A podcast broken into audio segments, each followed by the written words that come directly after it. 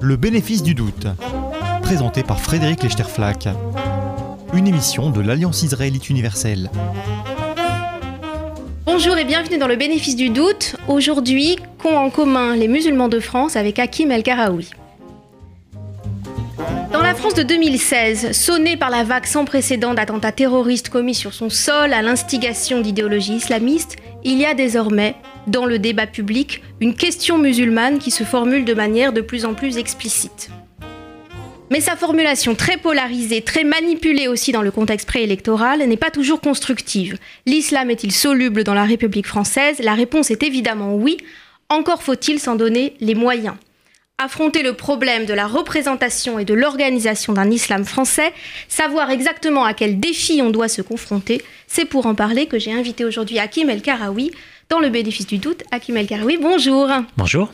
Vous êtes aujourd'hui conseiller en, stratégie d'entreprise après plusieurs passages en cabinet ministériel, notamment auprès du Premier ministre Jean-Pierre Raffarin. Après aussi une expérience en banque d'affaires et le tout après des études à Normal Sup et une agrégation de géographie qui vous situe dans le droit fil de la méritocratie républicaine. Vous avez écrit plusieurs essais sur le nouveau rôle de l'Occident dans la mondialisation, sur la problématique générationnelle euh, française. Vous êtes tunisien par votre père, français par votre mère, et vous avez été l'un des fondateurs du Club 21e siècle, ce club politique fondé pour promouvoir la diversité parmi les élites françaises.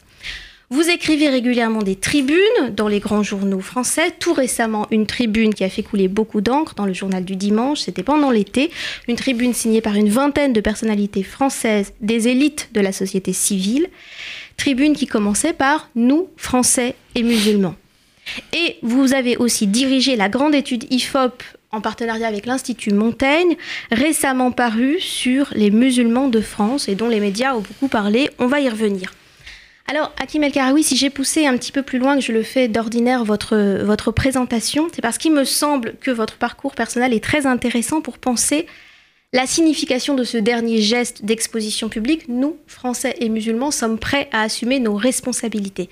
Parce qu'il y a un déplacement qui est intéressant entre le point de départ dans la méritocratie républicaine qui neutralise les identités euh, d'origine, les identités communautaires, puis la promotion du terme de la diversité en politique et dans les élites, puis maintenant la euh, caractérisation par une part de l'identité musulmane. Comment vous interprétez ce déplacement et l'urgence de ce déplacement?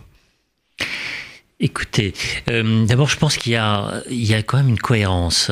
Euh, la méritocratie républicaine, l'école, le travail, le mérite, etc. Le club 21e siècle, c'est pas un déplacement. Le club 21e siècle, c'est un message qui consiste à dire il faut que la République fonctionne. Il faut qu'elle fonctionne pour tout le monde de la même manière, parce que c'est ça sa promesse. C'est la promesse d'égalité. Or, à l'évidence, elle fonctionne, elle ne fonctionne pas de la même manière pour tout le monde. Et donc ce qu'on voulait montrer, c'était qu'il y avait des gens, des Français, qui n'étaient pas des minorités opprimées, mais des Français qui étaient à l'intérieur de l'organisation euh, nationale, qui étaient plutôt en haut qu'en bas, en assumant tout à fait la part d'élitisme que ça représente, et en disant il faut que ces Français-là montrent aux autres Français qu'il n'y a pas de fatalité, à l'échec parce qu'on est, on est d'origine euh, immigrée, euh, immigrée proche, à l'ensemble de la société française et aussi aux enfants d'immigrés, euh, en étant d'une certaine manière des modèles d'identification et puis en leur montrant aussi que la victimologie ne fonctionne pas. Parce qu'elle fonctionnerait, la victimologie, si elle était universelle. Donc on peut s'en servir, on peut, on peut, on peut s'en sortir. Il y a un plafond de verre qui existe, qui existe pour plein de monde parce qu'en fait il y a un combat euh, qui n'est pas un combat spécifique à la France mais pour euh, pour euh, pour pour l'ascension sociale. et donc le message du club, c'est on est à l'intérieur, on est français, un, on est à l'intérieur, on n'est pas à l'extérieur, et on a envie que la République fonctionne. le sujet de l'islam n'a jamais été dans le club. J'ai jamais voulu qu'on parle d'islam dans le club. Pour une raison simple, d'abord, c'est que c'est pas l'objet du club. Dans le club, il y a des Français de toutes origines, euh, certains qui viennent de pays musulmans, qui sont de culture musulmane, d'autres qui ne le sont pas notamment beaucoup, beaucoup qui viennent d'Asie. Euh, pourquoi est-ce que euh, récemment, j'ai décidé, avec quelques autres, à la fois de travailler la problématique, pas parler de, de ce qu'on connaît pas, c'est l'objectif du rapport fait avec l'Institut Montaigne, et puis aussi de m'engager en tant que Français et en tant que musulman. Pour une raison très simple que le travail de Montaigne démontre bien, c'est qu'il y a urgence. Et l'idée qui consiste à dire nous allons disparaître dans notre différence religieuse et nous allons être des bons Français et en même temps on va nous sommer par exemple, de condamner les attentats en tant que musulmans.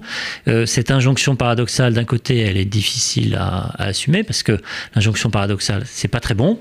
Euh, et, et ensuite, elle ne tient plus, donc il faut la dépasser. Et comment on fait pour la dépasser? Il faut s'engager. Et le modèle, du coup, n'est pas forcément l'invisibilité ou la discrétion, pour reprendre ce terme qui a, qui a aussi euh, euh, fait scandale il y a peu, mais ça peut être une forme de visibilité parfaitement compatible avec les valeurs républicaines.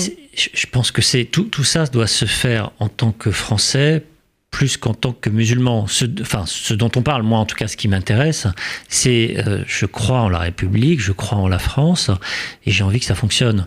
Et quand je vois ce qui se passe, euh, les, attentats, les assassinats d'un côté, euh, qui sont faits évidemment pour dresser les uns contre les autres, et puis pour faire des musulmans des victimes, je me dis, quand je vois aussi le niveau du débat, où on est pour ou contre, ou en fait on est pour ou contre deux attitudes extrémistes.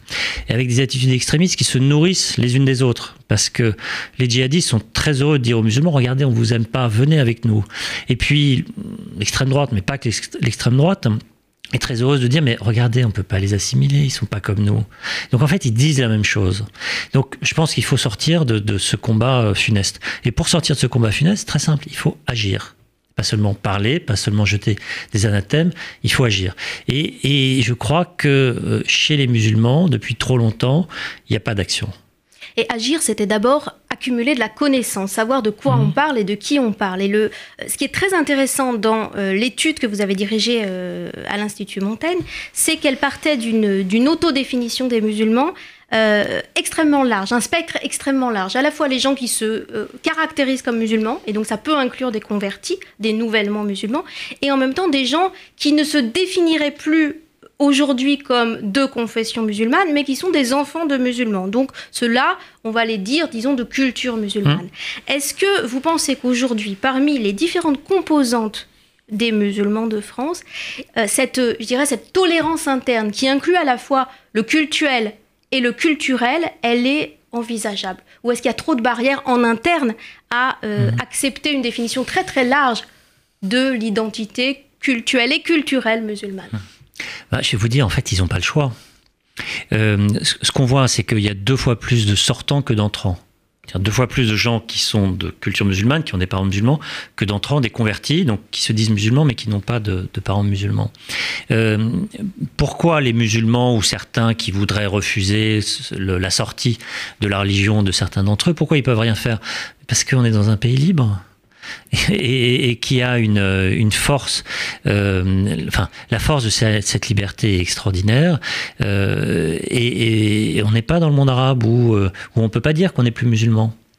et puis en fait, ce qui se passe, c'est que, et on le voit très bien dans l'étude, il y a une grande divergence dans les destins les destins sociaux, les destins professionnels, mais aussi les, les destins de religieux, les destins de croyance.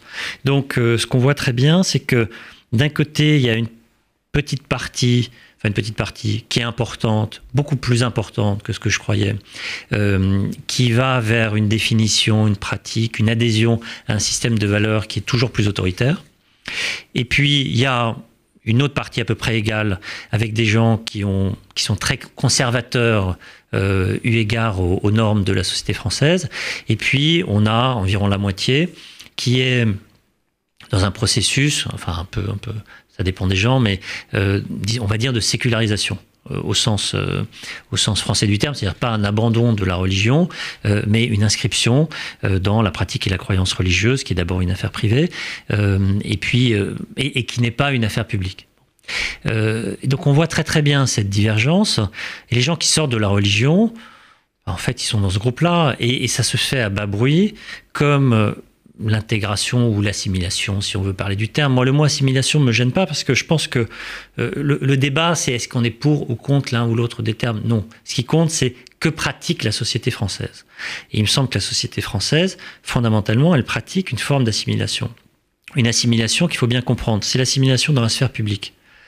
Les Français ne demandent pas à des enfants étrangers ou enfin, à, leurs descendants euh, d'abandonner leur langue, d'abandonner leur religion, d'abandonner un certain nombre de, croyances ou systèmes de valeurs spécifiques. Mais ils disent, ça c'est dans la sphère privée. Dans la sphère publique, euh, on croit à l'universel, d'un côté, mais en même temps, on ne veut pas que vous contestiez cet universel. Donc, s'il vous plaît, ne soyez pas différents. Vous pouvez l'être sur des petites différences, mais pas sur des grandes. La crispation sur le voile, c'est quoi? Crispation sur le voile, c'est la manifestation d'une grande différence. Cette grande différence, c'est quoi? C'est la différence entre les hommes et les femmes. L'inégalité fondamentale entre les hommes et les femmes. Donc quand elle ressort, quand elle apparaît comme revendiquée, ça bloque. On trouve, on se retrouve avec ces débats, etc., euh, qui sont parfois hystériques, qui mettent dans le même sac, du coup, qui polarisent et qui mettent dans le même sac des jeunes filles qui vont se voiler absolument pas parce que ce sont des islamistes, mais parce qu'elles pensent que c'est une façon de manifester leur religion, que ça correspond à une norme de pudeur, etc. Et puis euh, d'autres euh, qui, eux, pour le coup, ont un projet qui est un projet politique. Mais alors précisément, parmi ces, deux groupes que vous caractérisez euh, brièvement comme les, autoritaires et les conservateurs, il y a toute cette question finalement de, la préséance entre la norme politique ou civile et la norme religieuse. Laquelle des deux doit l'emporter? Euh, j'ai du coup deux questions par rapport à ça. la première question, c'est euh, est-ce que vous pensez que euh, le critère d'acceptation de la laïcité française dans toutes ses composantes est suffisant et pertinent pour distinguer parmi les attitudes qui nous posent problème, celles qui sont réellement dangereuses pour la République française et celles qui ne le sont pas Et d'autre part, est-ce qu'il est envisageable aujourd'hui de poser aux musulmans de France pour aider à faire émerger un islam français des questions du type euh, la loi de la République a-t-elle doit-elle l'emporter sur le respect de la charia ou sur l'importance qu'on hmm. accorde à la loi islamique? Alors, toute la, la, typologie, elle repose sur en fait, beaucoup de questions. Parce qu'une seule question ne suffit pas à déterminer l'appartenance à tel ou tel groupe idéologique, hein, parce nous, on a, on a essayé de caractériser l'idéologie. Euh, la question sur la hiérarchie des normes, d'une certaine manière, il y a des gens qui, au nom du catholicisme, ont refusé le mariage homosexuel, donc ils vont peut-être vous dire qu'ils placent avant la loi de la République euh, la loi, la loi, la loi religieuse. Quand on regarde les musulmans et notamment le sujet du voile, on a une majorité qui nous dit qu'ils sont favorables au port du voile à l'école et au collège, et on a 0% qui obligent leurs filles à porter le voile à l'école et au collège, ce qui est un motif d'exclusion. Mais euh, on sait de l'éducation nationale qu'il n'y a pas aujourd'hui euh, de, de, conflit autour du port du voile euh, à l'école et au, enfin, au collège, au collège et au lycée, enfin à l'école et, au collège. Donc il y a une très grande différence entre le comportement qui respecte la loi et puis le souhait. Autrement dit, on n'aurait pas besoin de réformer les consciences de l'intérieur. On n'a pas besoin d'une adhésion interne, on a besoin d'un respect extérieur de la norme. Il y a plusieurs choses. Le respect extérieur de la norme, c'est le béaba, c'est la moindre des choses.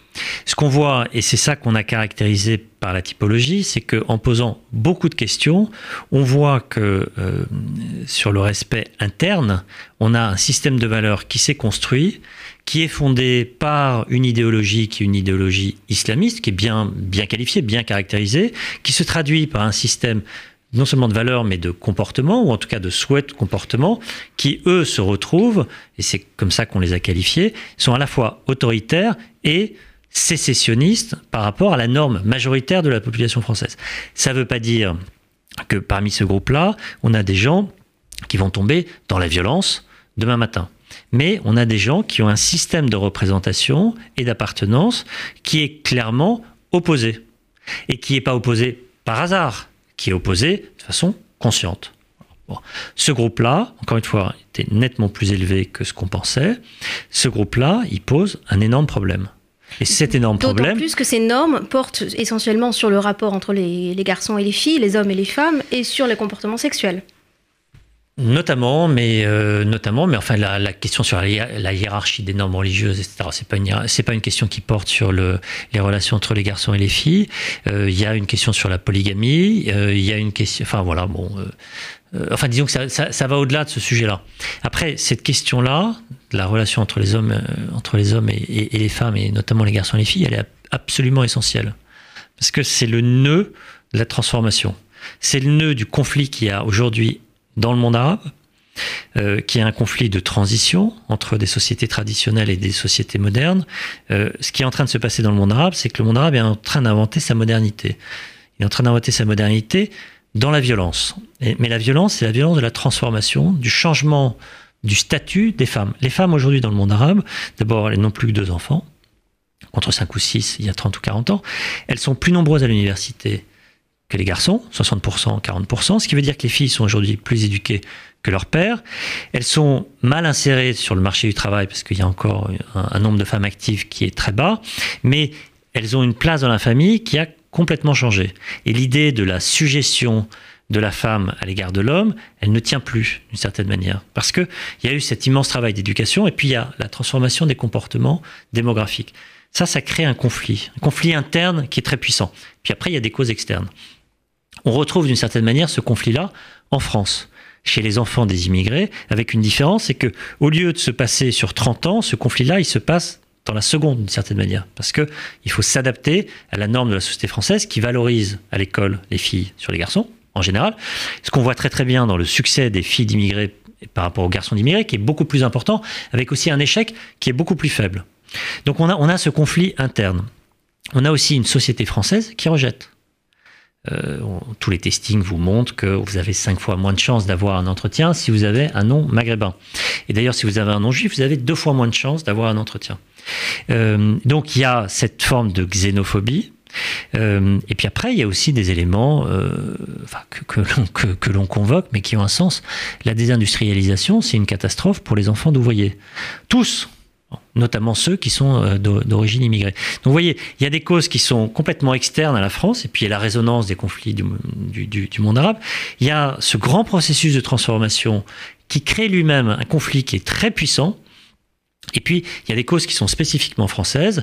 Tout ça euh, se mélange et on a euh, des enfants, et notamment ceux, puisqu'on les a qualifiés, caractérisés, qui viennent de milieux populaires, qui sont peu éduqués, qui habitent dans des quartiers où il y a beaucoup d'immigrés.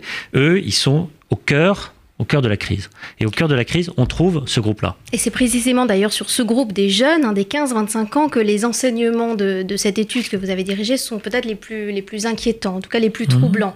Euh, parce que euh, cette tranche des 15 à 25 ans, eh bien, ce sont des jeunes gens qui sont nés en France, qui sont français pour, mhm. pour l'immense majorité euh, d'entre eux, qui ont grandi à l'école républicaine, et ce sont eux qui sont le plus ouvertement en rébellion euh, ou en désaveu par rapport aux valeurs de la République. Alors, mhm. quelle interprétation? D'abord, il faut sans doute explorer de manière plus fine ce phénomène, mais mhm. quelle interprétation on doit en donner pour mieux euh, le, combattre? Est-ce que c'est une défaillance de notre transmission à l'école républicaine?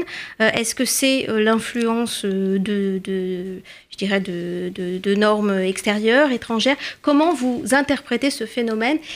Parce que euh, ce qui me paraît très intéressant, c'est qu'évidemment, au-delà de la sphère d'influence immédiate de l'islamisme radical dans la jeunesse, il y a une contagion, une contamination de ces normes-là à l'intérieur de la culture jeune. Alors, enfin, il y, a plein d'éléments à la fois. Il y a, enfin, à peu près tous ceux que, j'ai évoqués euh, à l'instant. Euh, il y a un autre élément qui, alors là, pour le coup, assez spécifique à la jeunesse, c'est que des jeunes qui sont en rébellion façon d'une autre avec le système, avec la société. Euh, ça, c'est pas spécifique. Ça existe, c'est un, un, âge, etc. Ce qu'on voit, et ce qui, à mon avis, c'est ça le plus inquiétant, c'est que cette rébellion, elle a un support idéologique. Ce support idéologique, il puise ses racines dans un discours religieux, mais, euh, mais c'est fondamentalement un discours idéologique. Ce discours idéologique, il est, il est assez organisé en fait. Hein. Il est fondé sur une vision du monde où on sépare eux et nous. Nous, c'est les musulmans. Eux, c'est les koufars, les juifs, les croisés, etc. Ceux-là, on les, ils nous, ils nous humilient. Et eux, les Français, d'une manière plus générale. Oui, oui, bien sûr. Mais il y, y, a un discours, il y a une phraséologie. Hein. Euh, eux, ils nous humilient, ils sont contre nous. Et d'ailleurs, il y a un complot avec l'antisémitisme qui tient une place essentielle dans cette théorie du complot. Et d'ailleurs, on voit qu'il y a des passerelles entre l'extrême droite antisémite, Alain Soral, etc., et, ce discours-là. Euh, une fois qu'on a cette, séparation, on a un objectif qui est un objectif de pureté. Le, salafisme, c'est ça, hein, c'est la recherche de la pureté au nom des, pieux ancêtres. Euh, Et donc ça crée une vision du monde qui est complètement séparée, où il faut imposer les normes les plus délirantes entre nous euh, d'un islam qui jamais, enfin qui, existe en Arabie Saoudite, euh, et, qui s'impose au nom du séparatisme radical. Et puis pour certains d'entre eux, mais en fait pas vraiment les terroristes, parce que les terroristes, quand on regarde leur parcours, ils viennent assez peu du salafisme, ils viennent surtout beaucoup de la délinquance, c'est-à-dire qu'ils sont déjà dans la violence. Ils trouvent ensuite le, un terreau qui est un discours et qui est une idéologie, et, ils vont dans, une, dans la violence radicale au nom de ce discours et cette idéologie. Mais vous voyez, il y a d'une certaine manière, il y a euh, des gens qui sont dans la violence, qui rencontrent un discours qui est en soi intrinsèquement extrêmement violent, mais qui n'est pas forcément un discours du passage à l'acte. Mais alors précisément sur le, la centralité de, de, la composante antisémite ou de l'ingrédient mmh. antisémitisme dans euh, l'idéologie aujourd'hui de l'islam radical et du coup dans la, la force de contagion qu'elle peut exercer parmi la jeunesse française. Euh, il y a eu une petite polémique suite à la parution de la tribune dans le journal du dimanche, Nous, Français et musulmans, qui portait sur ce qu'on a appelé l'oubli des victimes de euh, l'hypercachère.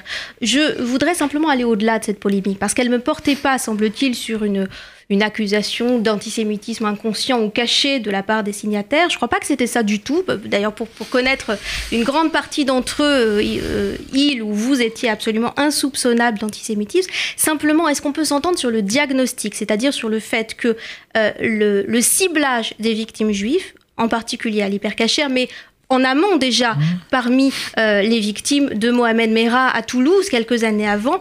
Est-ce que c'est un phénomène qui est euh, finalement une composante essentielle aujourd'hui du danger de l'islamisme radical? Euh, et, et, ces victimes juives, elles ne se elles, elles, ne seront pas solubles parmi ce qu'on pourrait appeler les victimes du terrorisme aveugle. Elles étaient ciblées comme mmh. telles. De la même manière que Mohamed Merah, quelques années avant à Toulouse, a ciblé aussi, à côté des enfants juifs, des militaires qui servaient la République française et qui avaient des noms à consonance musulmane, donc considérés comme des traîtres. Est-ce qu'il y a une communauté de destin entre ces victimes ciblées? Elles étaient euh, évidemment ciblées en tant que juives.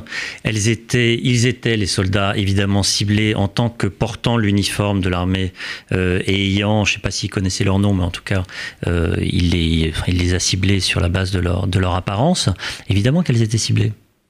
Et évidemment que l'antisémitisme est un élément de la, enfin, je dirais au-delà de l'islamisme radical, de l'islamisme.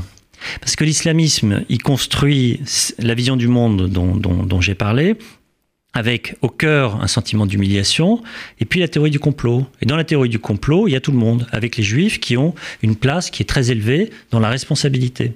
Donc oui, l'antisémitisme est un phénomène majeur dans, dans l'islamisme. Euh, après, la tribune, pour, pour en dire un, mot, euh, la tribune, elle a été enfin le sujet de la tribune, c'est la réorganisation. Et c'est comment on fait, nous qui ne voulions pas nous occuper de ce sujet-là, d'une certaine manière, parce que euh, français et considérant que la religion était une affaire privée, pourquoi est-ce que maintenant on dit qu'il faut qu'on s'en occupe? Euh, On a pris ce qui est peut-être à tort considéré comme le début du phénomène, c'est-à-dire euh, l'hypercachère, et puis cité. Non, Charlie Hebdo. Euh, Charlie Hebdo, pardon. Charlie Hebdo, justement. Charlie Hebdo. ne figurait pas dans, le, dans les exemples. Voilà, et donc c'est pour ça qu'on a, été, euh, on a été attaqué d'une certaine manière. Euh, donc euh, Charlie Hebdo, et après on a évoqué les derniers attentats. À aucun moment on a voulu mettre de côté, ou on a eu l'intention de mettre de côté l'hypercachère parce que c'était des victimes juives. Non, à aucun ça, moment. Ça, bien entendu, mais pourquoi ne pas commencer à Toulouse avec Mohamed Merah? Est-ce que c'était pas plus signifiant pour le défi que représente cette influence pernicieuse pour les musulmans de France? Je suis d'accord avec vous. Euh, après, il se trouve que j'ai regardé du coup après les discours politiques. Les discours politiques, mais ce qui fait un peu le, le, le discours consensuel aujourd'hui quand on parle du sujet, plutôt tendance à commencer avec, euh, avec Charlie. Euh, mais Mohamed Merah, c'est en fait exactement la même chose. Donc on peut commencer cette séquence euh, funeste avec Mohamed Merah, évidemment. Mais précisément, dans le discours public français, le, déni de, la gravité de ce qui s'était passé à Toulouse avec Mohamed Merah a nourri la blessure des communautés juives.